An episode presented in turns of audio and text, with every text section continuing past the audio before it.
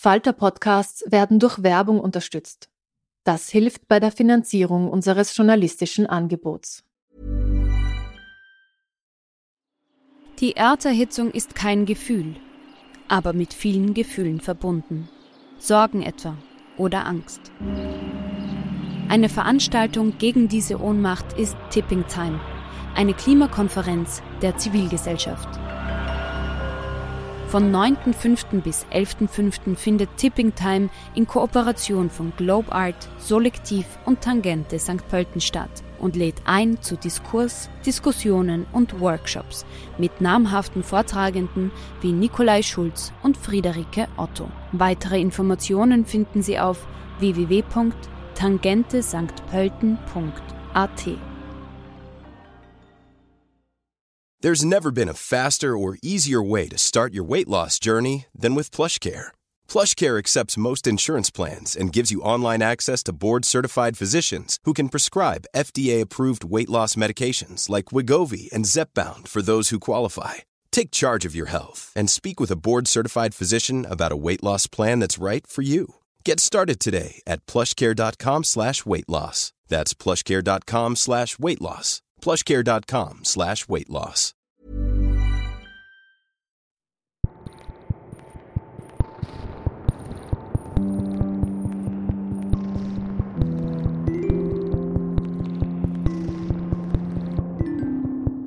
Herzlich willkommen bei einer neuen Folge von Besser lesen mit dem Falter. Mein Name ist Petra Hartlieb und heute habe ich einen Gast, über den ich mich besonders freue. Ihre Interviewliste und ihre Lesungstermine sind quasi endlos und doch nimmt sie sich Zeit, heute mit mir dieses Gespräch zu führen. Nino Haratischvili hat auch hier in Österreich viele Fans. Ihr 2014 erschienenes Buch Das achte Leben der Prilka war ein unglaublicher Erfolg und hat dazu geführt, dass sich plötzlich viele Leute für Georgien interessiert haben. Wir reden heute über ihr neues Buch Das mangelnde Licht, das uns nach Georgien in den 90er Jahren entführt. Ich freue mich, wenn Sie dabei sind. Ja, liebe Nino Haratischvili, wir haben uns heute hier getroffen, über dein neues, dickes Buch zu sprechen, Das mangelnde Licht. Ich freue mich sehr, dass du bei uns bist. Du hast ja wahnsinnig viel zu tun, äh, hast Lesetour ohne Ende. Ich habe im Internet gesehen, quasi jeden Tag einen anderen Auftritt. Macht es denn noch Spaß, das Buch vorzustellen? ähm, ja, ich freue mich auch. Ähm, es macht noch Spaß. Also im Vergleich zu den anderen Buchtouren ist das ehrlich gesagt noch so machbar und gut. Und ich habe ja auch lang genug oder wir haben ja alle lang genug pausiert. Ähm, die Reiserei ist anstrengend tatsächlich und die Deutsche Bahn. Aber die ähm, Veranstaltungen machen Spaß. Das Einzige ist nur, dass es natürlich überschattet ist von den aktuellen Ereignissen und man redet auch sehr viel über die Politik. Mhm, mhm. Ja, das ist sozusagen naheliegend. Ja, dein Roman Das mangelnde Licht beginnt Ende der 80er Jahre, wo sich vier Mädchen in einem Hinterhof der Tbiliser Altstadt kennenlernen und sie kommen eigentlich nicht mehr voneinander los. Kannst du uns kurz ein bisschen über diese vier Mädchen erzählen? Wo kommen sie her? Was, was, was sind so die ersten Assoziationen, die man hat zu diesen vier Mädchen? Ähm, sie sind sehr unterschiedlich. Das war mir auch wichtig, damit es irgendwie für mich auch spannend blieb zum Schreiben. Ähm, ich wollte auch viele Gegensätze haben und trotzdem verbindet sie eben sehr viel. Zum einen gibt es die Erzählerin Ketto, Sie ist vielleicht die introvertierteste von allen, die stille Beobachterin, die eher so im Hintergrund gerne bleibt und die oft so eine Rolle der Schlichterin in diesem Bund irgendwie einnimmt und die später Restauratorin wird, obwohl sie eigentlich auch gern Malerin geworden wäre. Aber das traut sie sich nicht zu. Und ähm, dann gibt's die Rebellin oder die Anführerin, wenn man so will, Dina. Sie ist als uneheliches Kind sozusagen per se schon irgendwie so ein bisschen gebrandmarkt oder abgestempelt, hat aber eine ganz tolle, sehr freiheitsliebende Mutter, die ihr sehr viel ermöglicht und sie ist diejenige, die vielleicht so am wildesten lebt, am meisten auch Sachen erforscht, in Dinge eintaucht, sehr unkonventionell ist und die äh, später auch leider sehr viel ertragen wird müssen und ähm, Kriegsfotografin wird, beziehungsweise eine bekannte Fotografin dann später. Und die, das darf man wahrscheinlich spoilern, weil ähm, das steht ja gleich sozusagen auf der ersten Seite, die ähm, auch früh stirbt. Und um die zentriert sich eigentlich sehr viel. Dann gibt's die äh, Streberin, die klassische Streberin Ida, die ähm, sehr wissbegierig ist, sehr zielstrebig, sehr ehrgeizig auch, aber gleichzeitig auch irgendwie ein Problem hat mit ihrer ähm, sexuellen Identität, die das nicht wirklich ausleben kann, darf und aufgrund dessen auch einfach natürlich irgendwie sehr wenig mit sich im Reinen ist und ähm, die geht später nach Amerika und ähm, wird eine erfolgreiche Juristin und trifft letztlich dann auch Jahre später eine Entscheidung, die sehr fatale Folgen für die ganze Freundschaft und Freunde hat. Und dann gibt's noch Nenne, die Romantikerin wahrscheinlich, ähm, die aus einer sehr krassen Familie kommt, im Grunde quasi aus so einem Mafia-Clan. Ihr Onkel ist so ein großer, ja, sowjetischer Mafiosi, wenn man so will. Und sie lebt in einer sehr, sehr hierarchischen, vor allem sehr patriarchalen Welt mit ganz klar vorgeschriebenen Gesetzen, was man tun soll, was man nicht tun soll und wo auch Frauen sehr wenig ähm, Selbstbestimmungsrecht haben. Und die versucht auf ihre Art mit ihren Mitteln zu rebellieren, auch wenn es sehr unterschwellig passiert und auf so eine sehr teilweise auch destruktive Art. Ähm, und das ist eine sehr exzentrische Figur. Also ich hatte mit ihr zum Beispiel tatsächlich beim Schreiben noch viel Freude, weil sie ist mir sehr fremd. Ich mag aber irgendwie so diese Widersprüchlichkeit, die sie irgendwie hat, dieses Schwäche und Stärke in allem und es hat mir irgendwie Freude gemacht, mich da so auszutoben, weil sie sowas sehr Exzentrisches hat. Mhm. Die vier sind ungefähr wie alt, äh, wie sie aufeinandertreffen? Also Nenne und Ketto lernen sich ja tatsächlich, glaube ich, sogar in der Grundschule schon kennen und zwar auf einer Hochzeitsfeier unterm Tisch. Und die restlichen lernen sich über den Hof beziehungsweise die Schule kennen. Ida kommt ein bisschen später dazu. Und so richtig, ich glaube, die Erzählung steigt ja so ein, wo die so ähm, also gleich so im Prolog. Ich glaube, da sind sie so um die 13, 14 und ähm, begleitet sie eben auch bis, also ich glaube, in der Gegenwart sind die so um die 50. Genau, wir sprechen gleich mal ein bisschen über die Erzählstruktur, weil wir haben ja auch einen Gegenwartsstrang, der quasi sich durchs Buch zieht.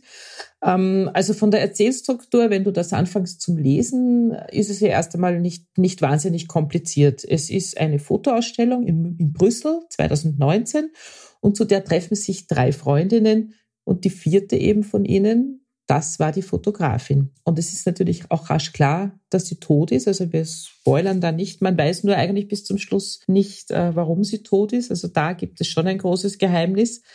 Und anhand von diesen Fotos, wo ja die Mädels drauf sind zum Großteil, wird quasi die Geschichte rückblickend erzählt. War diese Erzählstruktur dir von Anfang an klar, dass du das so machen willst? Oder ist das einfach ein Kniff gewesen, wo du dachtest, das ist das Einfachste, so mache ich das jetzt? Nee, das war tatsächlich das am wenigsten Einfache, weil ich habe sehr lange gesucht. Ähm ich brauchte irgendwie einen triftigen Grund. Es gibt ja einen großen Bruch zwischen diesen Frauen und sehr viel Schmerzen. Und diese Vergangenheit, die sozusagen durch diese Ausstellung verkörpert wird, ist ja auch nichts, womit sie sich gern befassen wollen. Also die fliehen ja regelrecht davor. Vor allem die Ketto. Das heißt, ich habe lange nach einem Grund gesucht, warum treffen sie sich wieder. Es muss irgendwas total Wichtiges sein, dass sie alle auch wirklich kommen und da nicht sozusagen Vermeidungsstrategien im Spiel sind und was sie einerseits zwingt, sich miteinander zu konfrontieren und gleichzeitig mit der eigenen Vergangenheit. Und zu Beginn dachte ich, es kann eine Hochzeit sein, vielleicht eine Beerdigung. Beerdigung hatte ich auch sofort im Kopf, ja. Aber dann habe ich gedacht, hm, also Hochzeit würden sie eventuell sogar noch ausweichen. Also gerade Nenne und Ida mit ihrem Konflikt dann dachte ich, ja, okay, Beerdigung, aber wer kann sozusagen gestorben sein, der oder sie für alle so unglaublich wichtig war als verbindendes Glied. Und dann kam ich eben auf diese Ausstellung anhand von Dinas Beruf. Und da dachte ich, okay, es muss um Dina gehen, weil dann sind die sich das selber schuldig oder auch der toten Freundin schuldig. Das ist ein Grund, wo sie nicht Nein sagen werden können. Also es war ein bisschen wie so ein Puzzle, das sich so gefügt hat. Und ab da wurde das Schreiben auch leichter für mich, weil es die Struktur so klar gemacht hat oder klar vorgegeben hat. Ich habe es ja nur gelesen und nicht geschrieben. Das heißt, ich konnte mich ja da voll rein äh, versetzen. Und ich habe mir dann gedacht, es ist eigentlich total genial gebastelt, weil dadurch hast du so ein starkes Leseerlebnis, weil mich hat das so erinnert, du kennst das ja wahrscheinlich selber, wenn man alte Fotos anschaut, wo man ja. selber drauf ist, ja, genau. dann, dann, dann fangst du doch an, drüber nachzudenken, Wahnsinn, wie war das damals und wie ist es mir gegangen und was war, als dieses Foto aufgenommen worden ist, was hat mich da bewegt, was hat mich berührt und nun sehen diese drei Frauen sich nach so vielen Jahren auf diesen Fotos, die noch dazu riesig groß auf einer Wand aufgeblasen sind, das, das macht ja was mit einem, also das ist ja nicht, das ist ja nicht einfach egal, das ist ja nicht ein Fotoalbum, das du bei der Tante Mitzi zu Hause anschaust, sondern das ist ein total starkes Bild. Und darum habe ich mir gedacht, eine geniale Idee, das mit der Fotoausstellung. Danke dir. Ja, ich, ich, ähm, ich fand das dann auch irgendwie so schlüssig für mich, weil ich habe lange da, wie gesagt, so gehadert und es musste irgendwas sein, was wichtig ist für alle und was die irgendwie wirklich dazu zwingt. Und ich dachte, das ist doch irgendwie super, wenn sie da einerseits auch sich damit so konfrontiert sehen. Und natürlich, ja, ich liebe auch irgendwie diese alten Fotos. Ich liebe auch so die ganzen Kindheitsfotos. Gefühle ploppen irgendwie sofort auf, finde ich auch. Und man bleibt dann immer so fasziniert an denen so hängen. Also ich habe auch manchmal so Fotos hier an meinem Schreibtisch hängen, so alte. Und ähm, obwohl ich die alle in- und auswendig kenne, wenn ich meinen Kopf drehe und die sehe, trotzdem bleibt mein Blick da irgendwie immer wieder haften. Und gerade genau bei so einer Ausstellung, wenn die wirklich in diesen großen Formaten sind. Und dann kommt noch eine Ebene hinzu, die ich auch dann spannend fand, über die hatte ich nach, nicht nachgedacht. Und die wurde dann sozusagen im Laufe des Schreibens Thema. Also weil es ja auch viel um Erinnerungen geht, ja, wie erinnern wir was, wie subjektiv ist das, wie objektiv, wie ist überhaupt irgendwie eine Erinnerung so objektiv irgendwie möglich, also und wie unterschiedlich erinnert man Dinge? Und was behält man? Und was filtert man aus? Und und und und auch diese unterschiedlichen Ansätze dieser Frauen. Und dann dachte ich, was ist halt irgendwie, was nochmal so eine andere Ebene öffnet, ist, für sie sind das eben halt sehr schmerzhafte Erinnerungen. Für sie ist das deren Leben, deren Vergangenheit. Und für diese ganzen Brüsseler Schickeria mit ihren Sekt ist das natürlich äh, Kunst, die sie da irgendwie konsumieren oder betrachten. Und auch aus diesem Widerspruch, weil zum Beispiel Nenne geht damit wiederum ganz anders um. Sie ist halt ähm, exzentrisch, sie ist exhibitionistisch und sie möchte gerne angeguckt werden. Sie genießt das auch. Während Keto zum Beispiel sich unglaublich schämt und eigentlich die ganze Zeit das so vor allen anderen wie abschirmen würde, wenn sie es könnte und sich total unwohl fühlt, sobald zum Beispiel irgendwie Leute da sie darauf ansprechen, nach sie sind die irgendwie von dem Bild. Und das Thema war, wie gesagt, nicht beabsichtigt, aber das brachte es so mit sich und das fand ich auch echt interessant. Toll, ja, ne, ich habe mir das so vorgestellt, diese, diese introvertierte Frau, die dann sozusagen riesig groß auf so einer Wand aufgeblasen ist. Und äh, es gibt ja auch äh, von Dina Bildbände und so weiter. Sie war eine ja. ganz berühmte Fotografin und ähm, ja, du kannst dir, wenn du da ein Objekt auf dem mhm. Foto bist, du kannst dir das ja nicht aussuchen. Also noch dazu, sie ist ja tot. Also du kannst mhm. ja nicht einmal sagen, ich möchte das nicht. Ja. ja. Ja, bevor wir über die Mädchen noch weiterreden, da könnte man ja stundenlang reden, wir haben ja leider nicht so viel Zeit. Wir müssen noch so ein bisschen über Georgien reden, glaube ich. Ähm, das achte Leben der Prilger, das kennen ja, glaube ich, noch viele, viele Leute. Du hast damals auch bei uns gelesen in der Buchhandlung. Ich kann mich erinnern an einen georgischen Abend bei mhm. uns. Äh, und ich glaube ja, dass du damals Georgien so ein bisschen als Sehnsuchtsort, als Reiseziel im deutschsprachigen Raum etabliert hast. Also ich kenne wirklich viele Menschen, die aufgrund deines Buches nach Georgien gefahren sind. Wenn man jetzt das mangelnde Licht liest, dann würde ich mir denken, das wird jetzt vielleicht eher weniger Leute dazu veranlassen, dahin zu reisen. Du weißt, auf was ich anspiele. Du erzählst dir da von einem Georgien, einem kaputten, korrupten, sehr gewalttätigen, also eher die schmutzige Seite dieses Landes. War die Zeit da jetzt ähm, reif dafür? Quasi das schöne Georgien hast du uns ein bisschen in der Brillkanal gebracht und jetzt hast du uns ein bisschen in die Abgründe geführt. Also klar, Georgien ist die Hauptfigur, wenn man so will, und gibt den Takt des Buches vor. Aber es ist eben ein sehr, sehr spezielles Georgien, das es so zum Glück auch nicht mehr gibt. Es ist ein Jahrzehnt, wenn man sagt 90er, und da wissen alle Georgier, also meiner Generation oder eben älterer, was gemeint ist. Und nicht nur die Georgier, sondern eigentlich sehr viele Leute, glaube ich, aus postsowjetischen Staaten, sprich zum Beispiel auch in der Ukraine oder Russland, das war ähnlich. Das war eine unglaublich extreme Zeit, eine sehr brachiale, sehr gewaltvolle Zeit, Zeit dieser Ablösung aus der UdSSR, dann dieser Unabhängigkeitskampf, dann diese sehr blutigen Auseinandersetzungen mit Russland, dann Sezessionskriege, dann Putsch, dann irgendwie Umsturz, dann Wirtschaftskrise, soziale Probleme, Wertezerfall, Rechtsstaatszerfall. Also alles auf einmal, alles zusammen und es ging zehn Jahre plus irgendwie begleitet von diesen ewigen Stromausfällen und Mängeln in jeder Hinsicht.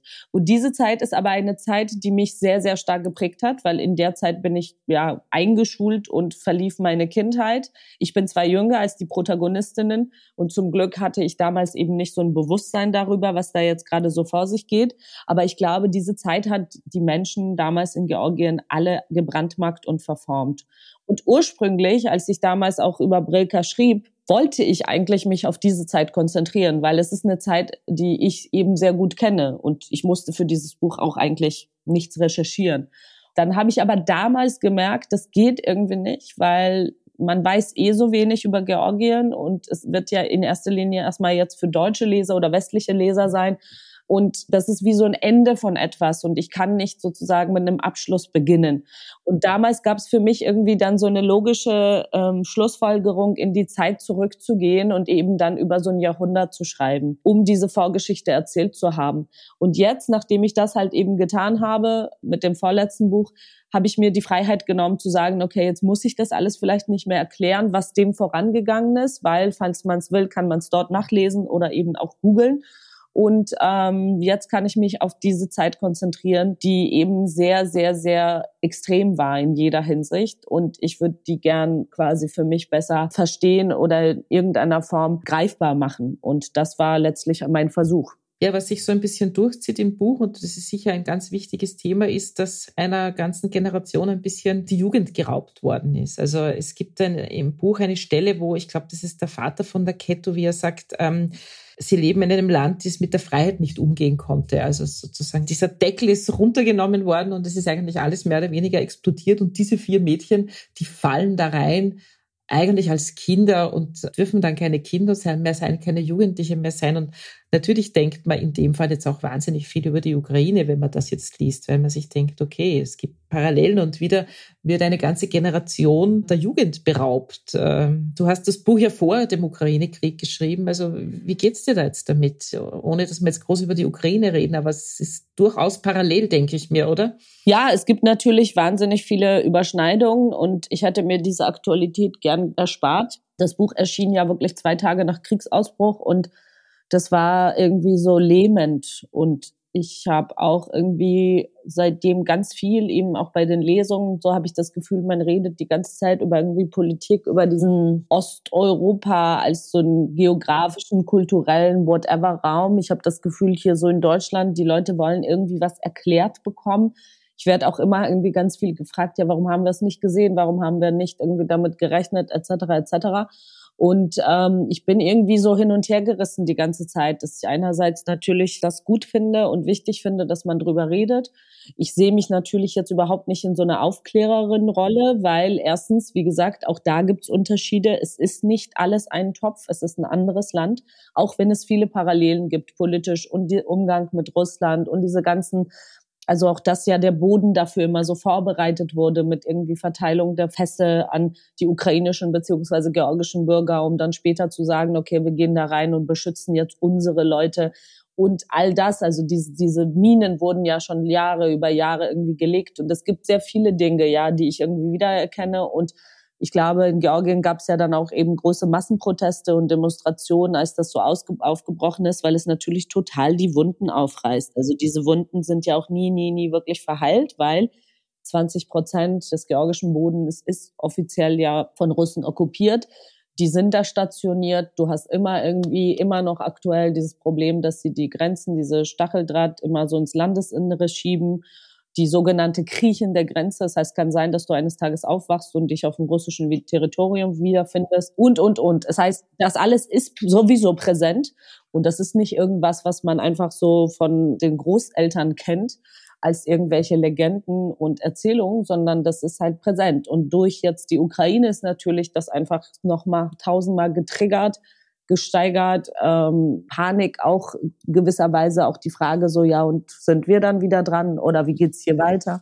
ja, was soll man sagen? Es ist irgendwie schrecklich und ähm, ich finde es aber trotzdem anmaßend und versuche da immer das auch so klarzustellen, dass ich sage, ich bin da jetzt aber nicht. Und klar, ich habe so meine Erfahrungen und ich kenne mich vielleicht mit diesem Gebiet besser aus, aber ähm, ich, ich kann nicht für die jetzt sprechen. Ich sitze nicht in Odessa oder Kiew und kann jetzt nicht das alles irgendwie so erfassen und beschreiben. Also es ist halt ambivalent wenn man jetzt da lange drüber redet, dann könnten die Hörer und Hörerinnen jetzt das Gefühl haben, es ist ein Buch über, über einen Krieg oder so. Das ist es überhaupt nicht. Also für mich ist es ein Buch, wenn ich es in zwei Schlagworten zusammenfassen müsste, ist eigentlich ein Buch über Freundschaft und ein Buch über Liebe auch. Ganz viel Liebe. Es kommt wahnsinnig viel Liebe in diesem Buch vor, in allen Abarten und allen Formen, die es gibt. Äh, ich habe viel über Freundschaft nachgedacht, wie ich das gelesen habe, habe mich so an meine Schulfreundinnen erinnert und naja, die schlimmsten Sachen, die wir miteinander erlebt haben, ist, dass der Religionslehrer doof war zu uns oder dass, ähm, dass Edith mal so betrunken war, dass ich nicht genau wusste, wie ich sie heimkriegen soll. Äh, das, was deine Mädchen da miteinander erleben, das ist wirklich, wirklich die harte Nummer teilweise. Glaubst du, dass Freundschaften enger werden, wenn die Zeiten schwierig sind? Many of us have those stubborn pounds that seem impossible to lose, no matter how good we eat or how hard we work out. My solution is PlushCare. PlushCare is a leading telehealth provider with doctors who are there for you day and night to partner with you in your weight loss journey. They can prescribe FDA-approved weight loss medications like Wagovi and Zepbound for those who qualify. Plus, they accept most insurance plans. To get started, visit plushcare.com slash weight loss. That's plushcare.com slash weight loss. Also, es gibt wahrscheinlich solche und solche. Also, ich wusste, ich werde über eine Zeit schreiben, die ist ziemlich hardcore. Ich wusste, ich werde hier mit Themen zu tun haben, die ich auch gern vergessen würde. Und ich muss dann eben so echt zu den Leichen im Keller der georgischen jüngsten Vergangenheit. Und ich wollte unbedingt diesem Buch etwas sozusagen, all diesen Themen etwas entgegensetzen, was schön ist und was mir sehr viel Kraft gibt und was für mich in meinem Leben auch total wichtig ist. Und das ist nun mal Freundschaft. Ich finde die halt teilweise beständiger als Beziehungen. Und ähm, ich habe Freunde, die ich wirklich seit der Geburt oder Grundschule kenne und die mich halt durch das Leben begleiten. Und ich habe auch sehr unterschiedliche Freundschaften. Also ich habe Freunde, mit denen ich so ganz viel im Austausch sein muss, damit das erhalten bleibt. Und es gibt Freunde, die habe, sehe ich jahrelang nicht. Und trotzdem, wenn wir uns wiedersehen, man knüpft genau da an, wo man aufgehört hat. Und für mich war es wichtig, eben auch so eine Frauenfreundschaft zu erzählen, weil irgendwie fehlen mir da so ein bisschen literarisch die Vorbilder, hatte ich so das Gefühl. Und ähm, dann dachte ich so, okay, ich werde jetzt mal einfach die so stabil gestalten erstmal, dass sie ganz viel eben auch aushalten. Und ganz explizit eben diese Generation, die hat's auch wirklich sehr, sehr schlimm damals in Georgien getroffen. Und ich wollte über sie schreiben, weil das ist definitiv die Generation, die so 70er, Anfang 70er geboren ist und die zu dem Zeitpunkt, all dieser, als dieser ganze Wahnsinn losging, sie waren dann halt wirklich Teenager in der Pubertät und das Leben fing so an. Die hätten gerade da irgendwie Studenten werden sollen, hätten irgendwie ihr Leben starten müssen und stattdessen war diese Kindheit schlagartig vorbei und da waren sie umgeben von Gewalt, Krieg, Chaos, Korruption und eben auch ähm, Drogen die haben einen immens hohen Preis bezahlt. Und sehr viele dieser Leute haben tatsächlich auch leider nicht überlebt. Und ich wollte ein bisschen über sie so erzählen. Und ich fand es auch interessant, Teenager sozusagen zu Protagonisten zu machen, die mit eigentlich ihren normalen Bedürfnissen und Anliegen, ihren altersgemäßen Anliegen, sprich sowas wie Verliebtheit, irgendwie Jungs, Klamotten, wie sehe ich aus, mein veränderter Körper, Träume etc. etc. Also diese ganze Teenie-Kram, dieses ganze Coming-of-Age-Zeug, etwas gegenüberzustellen, was eigentlich null damit einhergeht. Ja, diese ganze Politik, diese ganze Gewalt, diese Brutalität, diese politischen Riesenfragen, diese Umwälzungen dieser Zeit eigentlich haben sie damit doch überhaupt nichts am Hut. Die wollen auch sich damit nicht befassen und trotzdem sind die aber gezwungen. Die wollen Spaß haben, die wollen trinken gehen, die wollen genau. Party machen, die wollen Liebe haben. Mhm. Ja, was ich äh, spannend finde in einem Buch, die Frauen sind ja, also auch unsere vier Frauen, aber natürlich auch deren Mütter, Tanten, was auch immer. Die Frauen sind in einem Buch oft die, die die Sachen ausbaden, die die Männer anstellen, mehr oder weniger. Und trotzdem sind sie aber immer die handelnden Personen und sie sind jetzt keine Opfer im herkömmlichen Sinn. Äh, das war dir wichtig, nehme ich an, oder? Ja, war es, äh, zum einen war es mir wichtig, zum anderen erlebe ich das auch oft so oder ich habe das auch so erlebt. Ähm, ich werde immer irgendwie so darauf angesprochen, das kenne ich auch so aus anderen Büchern und das ist sicherlich als ein Kompliment gemeint, aber ich reg mich trotzdem immer drüber auf, ja, ich würde immer so über starke Frauen schreiben und dann denke ich immer so, okay, es impliziert, dass Frauen per se irgendwie schwach sind und ähm, ich mache halt was Besonderes. Und auch wenn Georgien durchaus ein patriarchales Land damals noch viel extremer war und auch heute, glaube ich, gibt's da auf der Ebene wahnsinnig viel zu tun, noch, auch hier. Ich habe das nie so erlebt. Also ich war um, immer umgeben von sehr selbstständigen, kämpferischen äh, Frauen. Es war nur, es ist natürlich auch irgendwie eine Kultur, äh, die sehr viel auf so Verschleierung basiert. Das heißt immer, es geht sehr wichtig, dieses Bild nach außen, was man so repräsentiert, aber was du letztlich so hinter geschlossenen Türen, was du da lenkst und machst und tust und so weiter, das ist nochmal eine ganz andere Sache. Und die Frauen wussten das, die haben halt immer diese Spiele mitgespielt, das stimmt schon, die haben halt Sachen so bedient, okay, das ist irgendwie zulässig, das macht man lieber nicht. Aber sie haben trotzdem sehr viel in der Hand gehabt. Und dann kommt noch hinzu, ganz besonders und explizit und speziell diese Zeit, ist so, dass so große Umwälzungen waren und sich Sachen so rapide ähm, verändert haben, so kolossal, dass die Männer total ja überfordert waren. Also die, zum einen waren manche im Krieg, die konnten diese Rolle des Familienvaters und Ernährers überhaupt nicht mehr aufrechterhalten, weil eben keine Arbeit mehr gab. Manche sind halt dem Alkohol oder Drogen verfallen und waren komplett irgendwie so raus. Und äh, manche waren einfach in so einer Lethargie, Apathie, wussten nicht, was zu tun ist. Und die Frauen, und das war ist meine Beobachtung und ich glaube, es stimmt auch, die hatten diesen Luxus nicht. Die hatten dann teilweise kleine Kinder oder ältere äh, Verwandte oder Eltern, um die sie sich noch kümmern mussten.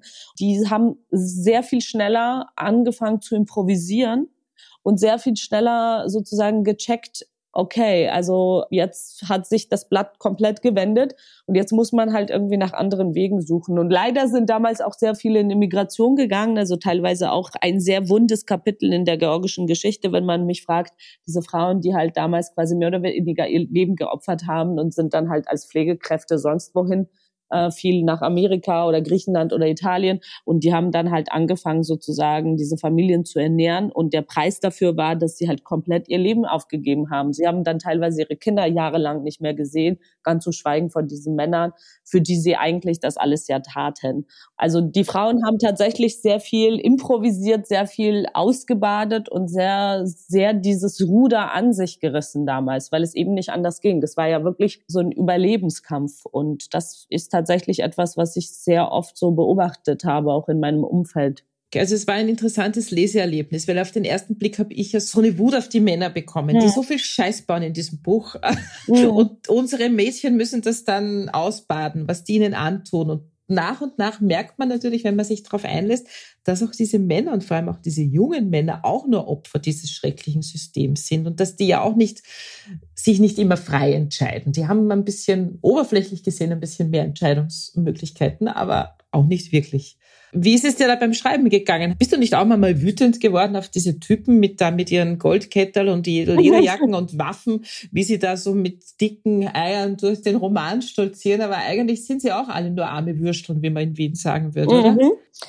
Ja, total. Freut mich, dass du das so gelesen hast oder gesehen hast, weil ich verteidige die immer in letzter Zeit. Ich habe mal das Gefühl, ich muss sie in Schutz nehmen, obwohl natürlich benehmen sie sich unmöglich, natürlich tun sie widerliche Dinge, natürlich ist das ganz, ganz viel. Also ich stimme dem allen zu, dass sie einen Fehler nach dem anderen machen, aber ich sehe die eben auch nicht nur so als Täter und man darf eben nicht vergessen, das ist immer so mein Hauptargument, wie jung sie sind. Ja. Das sind wirklich pubertäre Jungs, ja, und äh, die machen auf dicke Hose, genau, haben plötzlich Zugang zu irgendwie Waffen und machen einfach auf so brutale Gangster, was sie eigentlich nicht sind größtenteils. Die kommen ja auch, und das war damals auch in Georgien so, also auch das ist nicht jetzt meine Fantasie. Und ich weiß, dass manche dieser Geschichten da so sehr konstruiert anmuten, wenn man nicht eben aus dieser Welt kommt. Aber das ist so surreal gewesen. Auch für mich ist das, wenn ich jetzt 30 Jahre später mich daran erinnere, also diese Typen gab es bei uns im Hof, es gab die in meiner Schule, es gab die irgendwie überall. Auch dieses ganze, diese Verherrlichung von diesem komischen Mythos, also im Buch ist das ja auch oft erwähnt. Also die Bibel dieser Generation war Once Upon a Time in America, dieser Film. Den haben sie irgendwie, ja, glorifiziert. Auch dieser komische Robin Hood Mythos. Ja, ich klau zwar und bin kriminell, aber ich hab, mach's ja mit einer gewissen Ethik und helfe den Armen und nehme den Reichen weg die haben sich da total verloren. Die sind da einfach wahnsinnig in diesem Trubel und diesem Strudel der Ereignisse und letztlich eben auch der Gewalt. Und die Elterngeneration war halt total überfordert. Die haben nichts machen können. Und sie haben ja dann auch nur nachgeahmt, das muss man halt auch zu ihrem Schutz sagen, die haben die Großen kopiert. Und die Großen, auf der politischen Ebene genauso wie auf der sozialen haben sich de, auf den Straßen Schlachten geliefert. Also das war die Realität. Und dann ist es auch nicht verwunderlich, dass sie auch irgendwann zu Waffen greifen. Aber natürlich ist das, ähm, ja, es ist eine sehr tragische tatsächlich Generation gewesen. Und wie gesagt, sehr viele ähm, leben heute nicht mehr. Ich habe gerade mit Schrecken auf die Uhr geschaut. Ich glaube, es ist ähm, der längste Podcast, den ich jemals aufgenommen habe. Oh mein Aber Gott! Man muss, man, muss zu unserer, man muss zu unserer Entschuldigung sagen, das Buch hat 820 Seiten. Also ich glaube, man kann ruhig ein bisschen länger über das Buch reden. Kurze Antwort, warum schreibst du immer so dicke Bücher? Hast du das von Anfang an in den Kopf oder explodiert das dann einfach so, weil du so viel zu erzählen hast? Es explodiert und ich sage immer zu meinem Schutz, ich habe auch zwei normal dicke Bücher, ja. ja, also wie gesagt, ähm, ich habe jede Seite genossen und ich habe äh, nachher sehr gelitten, dass ich diese vier Mädels jetzt nicht mehr um mich habe, weil man will ja eigentlich wissen, wie es dann weitergeht mit ihnen. Also es ist ähm, keine Seite zu viel, sage ich mal. Ich bedanke mich sehr für das Gespräch und freue mich schon wahnsinnig, wenn du nach Wien kommst und dann gehen wir georgisch essen. Oh ja, unbedingt. Und am nächsten Tag Schnitzel essen. Ja, genau, wollte ich noch hinzufügen. Bevor Nino Haratischvili uns eine kurze Stelle aus Das mangelnde Licht vorliest, hören wir noch ein paar Tipps der Falter-Redaktion. Hallo, mein Name ist Lina Paulitsch und ich bin Journalistin im Feuilleton beim Falter. Ich habe Ihnen heute zwei Bücher mitgebracht. Das erste ist ein Roman, das zweite ein Sachbuch. Picknick auf dem Eis ist zwar schon 1999 im Diogenes Verlag erschienen, ist aber wieder aktuell, weil es aus der Feder des Autors Andrei Kurkov stammt und Kurkov wurde 1961 in St. Petersburg geboren und lebt seit seiner Kindheit in der Ukraine. Er schreibt aber in russischer Sprache. Der Roman spielt in Kiew in der Zeit nach dem Fall des Eisernen Vorhangs. Handlung und Stil sind sehr absurd und witzig zu lesen. Der Protagonist Viktor ist ein einsamer, gescheiterter Schriftsteller, der sich schwer tut, äh, seine Kurzgeschichten an Zeitungen zu verkaufen. Und eines Tages engagiert ihn eine Tageszeitung für einen anderen Job. Er soll schön geschriebene Todesmeldungen vorbereiten, damit die dann schnell rausgespielt werden können, wenn die Leute dann tatsächlich versterben. Und das machen Medien ja auch wirklich so bei bekannten Persönlichkeiten.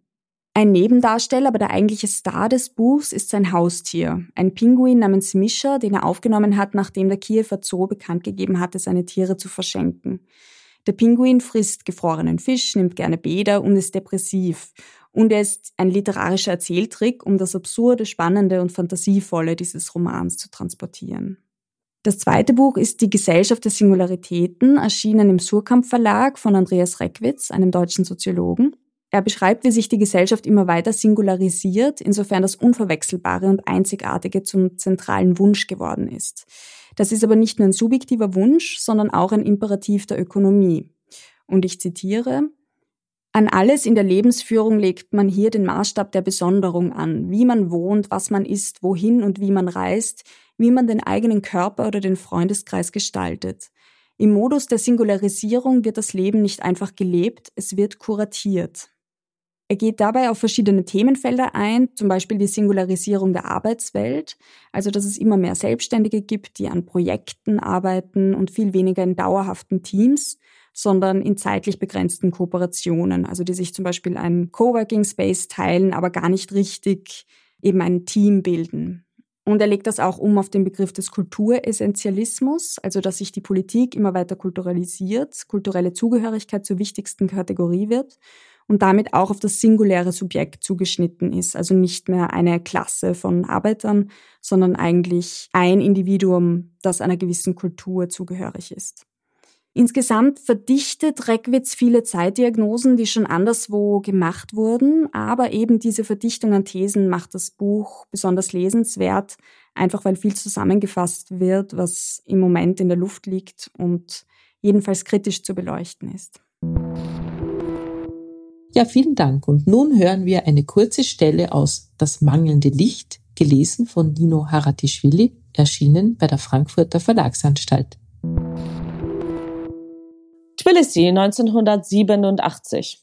Das Abendlicht verfing sich in ihren Haaren. Sie würde es schaffen, gleich würde sie auch dieses Hindernis überwinden, ihren Körper mit voller Wucht gegen das Gitter pressen, bis es ihrem Gewicht nur noch einen schwachen Widerstand leisten, leicht aufstöhnen und nachgeben würde.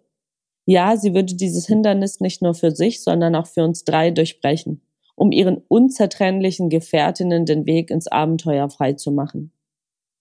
Für den Bruchteil eines Moments hielt ich den Atem an. Mit aufgerissenen Augen schauten wir auf unsere zwischen zwei Welten stehende Freundin. Dinas einer Fuß verharrte noch auf dem Gehsteig der Engelstraße, der andere ragte bereits in den dunklen Innenhof des Botanischen Gartens. Sie schwebte zwischen dem Erlaubten und dem Verbotenen, zwischen dem Kitzel des Unbekannten und der Monotonie des Vertrauten, zwischen dem Weg nach Hause und dem Wagnis. Sie, die mutigste von uns Vieren, öffnete uns eine geheime Welt, zu der sie allein uns Zugang verschaffen konnte, weil für sie Gitter und Zäune keine Bedeutung besaßen. Sie, deren Leben im letzten Jahr des bleiernen, kranken und nach Luft ringenden Jahrhunderts an einem Strick enden sollte, improvisiert aus dem Seil eines Turnrings. In jener Nacht aber viele ahnungslose Jahre vom Tod entfernt war ich gebannt von einem allumfassenden Gefühl, das ich nicht genau einordnen konnte. Heute würde ich es vielleicht einen Rausch nennen. Ein Geschenk, das einem das Leben so vollkommen unvorbereitet macht, dieser winzige Schlitz, der sich selten genug zwischen der ganzen Alltäglichkeit, der ganzen Schwerstarbeit des Lebens öffnet und der einen erahnen lässt, dass hinter all dem allzu gewöhnlichen doch so viel mehr steckt, wenn man es bloß zulässt und sich von Zwängen und vorbestimmten Mustern löst, um den entscheidenden Schritt zu tun. Denn ohne es recht zu begreifen, ahnte ich bereits damals, dass sich mir dieser Moment für immer ins Gedächtnis einprägen und sich mit der Zeit in ein Sinnbild des Glücklichseins verwandeln sollte. Ich spürte, dass dieser Moment magisch war.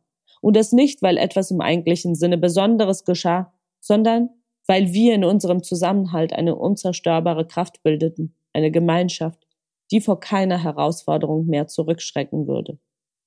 Ich hielt den Atem an und beobachtete, wie Dina durch das Gitter in den Hof hineinbrach mit diesem frohlockenden, triumphalen Gesichtsausdruck.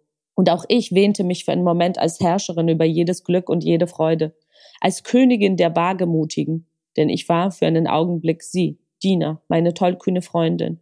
Und nicht nur ich, auch die beiden anderen wurden zu ihr, teilten dieses Gefühl von Freiheit, das lauter Versprechen zu bergen schien, wartete hinter diesem rostigen Streben doch eine ganze Welt nur darauf, von uns erkundet und erobert zu werden. Wir näherten uns der alten Umzäunung des Botanischen Gartens, bestaunten das von Dina vollbrachte Wunder, während sie selbst zufrieden zu uns herübersah, als wollte sie Applaus und Anerkennung dafür, dass sie unseren Zweifeln zum Trotz Recht behalten hatte, dass uns nämlich dieses von Rost zerfressene Gitterstück an der Engelstraße den idealen Durchschluck bot, um das große und lang ersehnte Abenteuer zu beginnen.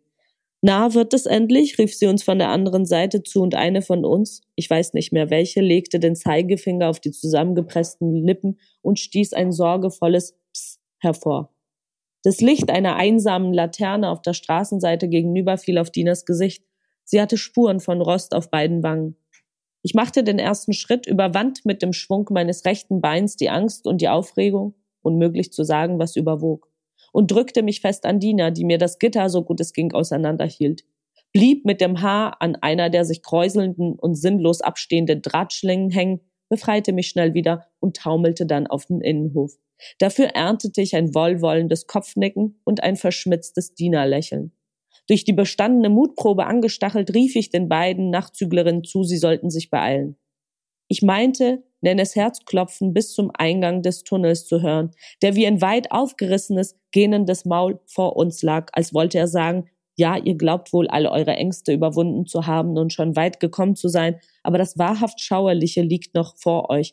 Noch gibt es mich in meiner ganzen dunklen Betonpracht voller Ratten, nicht zu vergessen die gefährlichen Strömungen und albtraumhaften Geräusche. Ich wandte meinen Blick von dem schwarzen Betonloch ab und konzentrierte mich darauf, Nenne und Ida in den Innenhof zu locken. Obwohl der einsetzende Regen mir nicht gerade Mut machte, verjagte ich meine Sorgen angesichts der noch langen Strecke bis zu unserem eigentlichen Ziel, dem Wasserfall. Danke. Das war's auch schon wieder mit Besser lesen mit dem Falter für heute. Unser Gast war Nino Haratischvili mit ihrem neuen Buch Das mangelnde Licht, erschienen in der Frankfurter Verlagsanstalt. Abonnieren und bewerten Sie uns bei Apple Podcasts, bei Spotify oder in der Podcast-App Ihrer Wahl. Alle Informationen zu den einzelnen Büchern bekommen Sie auch auf falter.at slash Buchpodcast oder in den Shownotes zu jeder Episode. Alle zwei Wochen gibt's eine neue Folge. Ich freue mich auf das nächste Mal.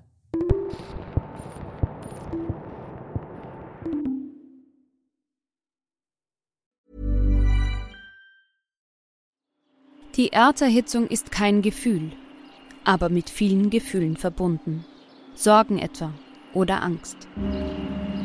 Eine Veranstaltung gegen diese Ohnmacht ist Tipping Time, eine Klimakonferenz der Zivilgesellschaft. Von 9.5. bis 11.5. findet Tipping Time in Kooperation von Globe Art, Solektiv und Tangente St. Pölten statt und lädt ein zu Diskurs, Diskussionen und Workshops mit namhaften Vortragenden wie Nikolai Schulz und Friederike Otto. Weitere Informationen finden Sie auf www.tangentesanktpölten.at. Hey, it's Paige DeSorbo from Giggly Squad. High quality fashion without the price tag. Say hello to Quince. I'm snagging high-end essentials like cozy cashmere sweaters, sleek leather jackets, fine jewelry, and so much more. With Quince being 50 to 80% less than similar brands. And they partner with factories that prioritize safe, ethical, and responsible manufacturing. I love that. Luxury quality within reach. Go to quince.com slash style to get free shipping and 365 day returns on your next order. Quince.com slash style.